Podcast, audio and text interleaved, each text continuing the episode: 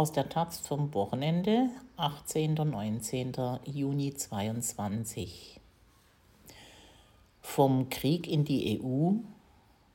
Deutschland, Frankreich, Italien und Rumänien wollen, dass die Ukraine EU-Beitrittskandidat wird. Auch die EU-Kommission ist dafür. Doch wie soll ein Land, auf das Bomben fallen, die europäischen Auflagen erfüllen? Von Erik Bonse. Vier Männer mit Anzug und Krawatte und einer im khakifarbenen Kampfdress. Das ist das Bild, das in die europäische Geschichte eingehen wird. Es zeigt Olaf Scholz, Emmanuel Macron, Mario Draghi und Klaus Iohannis. In Klammern die Männer im Anzug. Mit dem ukrainischen Präsidenten Wladimir Zelensky vor dessen Amtssitz in Kiew. Kurz nach dem Fotoshooting besprechen die fünf am Donnerstag einen historischen Vorgang, den möglichen Beitritt der Ukraine zur Europäischen Union. Scholz gibt eine, für seine Verhältnisse, gewagte Entscheidung bekannt. Wir sind heute mit einer klaren Botschaft nach Kiew gekommen. Die Ukraine gehört zur europäischen Familie, sagt der für seine Zögerlichkeit bekannte SPD-Politiker. Deutschland will eine positive Entscheidung zugunsten der Ukraine als EU-Beitrittskandidat. So das Zitat. Damit ist es raus.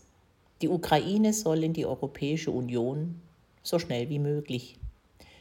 Den Kandidatenstatus will Scholz sogar sofort. Das ist ein historischer Tag, sagt Zelensky später in einer Videobotschaft. Die Ukraine hat die Unterstützung von vier mächtigen europäischen Staaten gespürt. Doch wie soll ein Land in die EU kommen, das gerade in einem Krieg um sein Überleben kämpft? Wie soll man mit Kiew über 35 Beitrittskapitel und mehr als 100.000 Seiten des Acquis, also des EU-Rechtsbestands, verhandeln, wenn es Bomben und Raketen aus Russland hagelt? Rechte Freude will beim Treffen in Kiew nicht aufkommen. Scholz ist kaum in Kiew eingetroffen, da gibt es Luftalarm. Später schaut er sich die Trümmer im Kiewer Vorort Irpin an. Die Lage ist ernst, der Kanzler blickt betroffen. Noch ist nichts gewonnen. Auch in Berlin hat sich die Lage nicht beruhigt. Im Gegenteil, es gibt Kritik. Die Ukraine brauche nicht nur eine europäische Perspektive, sondern endlich auch deutsche Waffen, schimpft die Opposition. Angesichts des täglichen Massensterbens im Donbass und des russischen Vormarsches wäre es bei diesem Besuch höchste Zeit gewesen, endlich eine klare Zusage für die unmittelbare Lieferung schwerer Waffen zu geben, sagt Unionsfraktionsvize Johann Wadefuhl. Diese Zusage hat Olaf Scholz nicht gegeben, wieder nicht. Über Leopard 1 Kampfpanzer und Marder Schützenpanzer, die der ukrainische Botschafter Andrei Melnik fordert, möchte der Bundeskanzler nicht reden. Er will sich auf den EU-Beitritt konzentrieren, das ist seine zentrale Botschaft. Die EU steht dabei vor einem Dilemma. Einerseits hat sie der Ukraine schon im März bei einem Sondergipfel in Versailles die Aufnahme in die europäische Familie versprochen. Andererseits ist der EU-Beitritt für Kreml-Chef Wladimir Putin ein rotes Tuch. Er könnte den Konflikt noch mehr anheizen. Die europäische Geschichte mahnt zur Vorsicht. Nie wieder Krieg, nie wieder militärische Konflikte. Das ist das historische Credo der Europapolitik von Robert Schuman bis Jean-Claude Juncker. Es war auch ein eherner Grundsatz der Erweiterungspolitik. Jedenfalls bisher. Man dürfe sich keine unlösbaren Probleme ins Haus holen. Das sagte schon Günter Verheugen, der Vordenker des Big Bang, also der großen EU-Erweiterungsrunde 2004. Gehalten hat er sich nicht daran. Unter den zehn Ländern, die Verheugen auf einen Schlag in den europäischen Club aufnahm, war auch Zypern. die geteilte Mittelmeerinsel, deren Norden von der Türkei beansprucht wird. Der Beitritt werde die Wiedervereinigung bringen, dachte man damals. Doch das Problem ist bis heute nicht gelöst.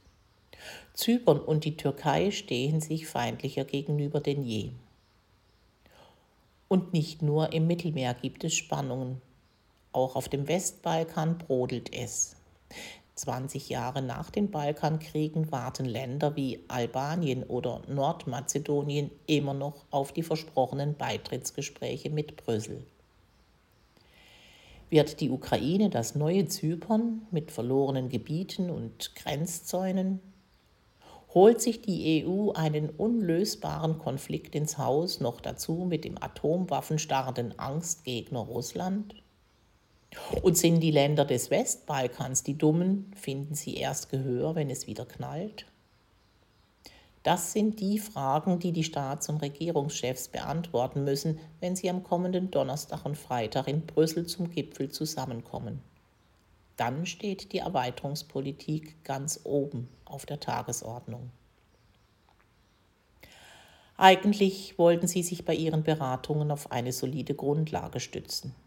Die EU-Kommission sollte herausfinden, ob die Ukraine die Voraussetzungen für einen Beitritt erfüllt und eine Empfehlung abgeben. Doch nun sind Scholz, Macron, Draghi und Johannis vorgeprescht. Das Plädoyer der großen drei, Deutschland, Frankreich und Italien, sowie Rumäniens wiegt schwer. Skeptiker wie Portugal, die Niederlande oder Österreich sind schon vor Beginn der Debatte in der Defensive. Zudem drängt auch Ursula von der Leyen auf eine europäische Perspektive. Für die Chefin der EU-Kommission ist der Beitritt ein Herzensanliegen. Erst lieferte sie die nötigen EU-Formulare persönlich bei Zelensky ab. Am vergangenen Wochenende reiste sie dann erneut nach Kiew, um Druck zu machen. Der EU-Gipfel müsse eine Linie finden, die die Tragweite dieser historischen Entscheidungen widerspiegelt, sagte von der Leyen auf der Rückreise. Ich hoffe, dass wir in 20 Jahren, wenn wir zurückblicken, sagen können, dass wir das Richtige getan haben. Do the right thing. Das kann eigentlich nur Beitritt bedeuten. Tatsächlich hat die EU-Kommission am Freitag den Kandidatenstatus empfohlen. Außerdem empfahl die Kommission, auch der Republik Moldau den Status eines EU-Beitrittskandidaten zu verleihen. Auch eine Bewerbung Georgiens wurde geprüft. Die Kaukasusnation müsse jedoch erst weitere Bedingungen erfüllen, hieß es. Bis zur Aufnahme der Ukraine und der Republik Moldau ist es jedoch ein weiter und steiniger Weg. Der Start von Beitrittsverhandlungen muss von allen 27 EU-Staaten einstimmig gebilligt werden. Danach muss die Ukraine zeigen, dass sie die sogenannten Kopenhagener Kriterien erfüllt. Sie wurden 1993 formuliert und sollen sicherstellen, dass ein Kandidat politisch, wirtschaftlich und rechtlich auf der Höhe ist. Demokratie, Rechtsstaat, Marktwirtschaft und Korruptionsbekämpfung. Das werden die großen Themen. Für ein Land unter Kriegsrecht eine schier unlösbare Aufgabe. Bis alle Auflagen erfüllt sind, könnten Jahrzehnte vergehen, warnt Macron. Hier geht es um Hoffnung, so Scholz.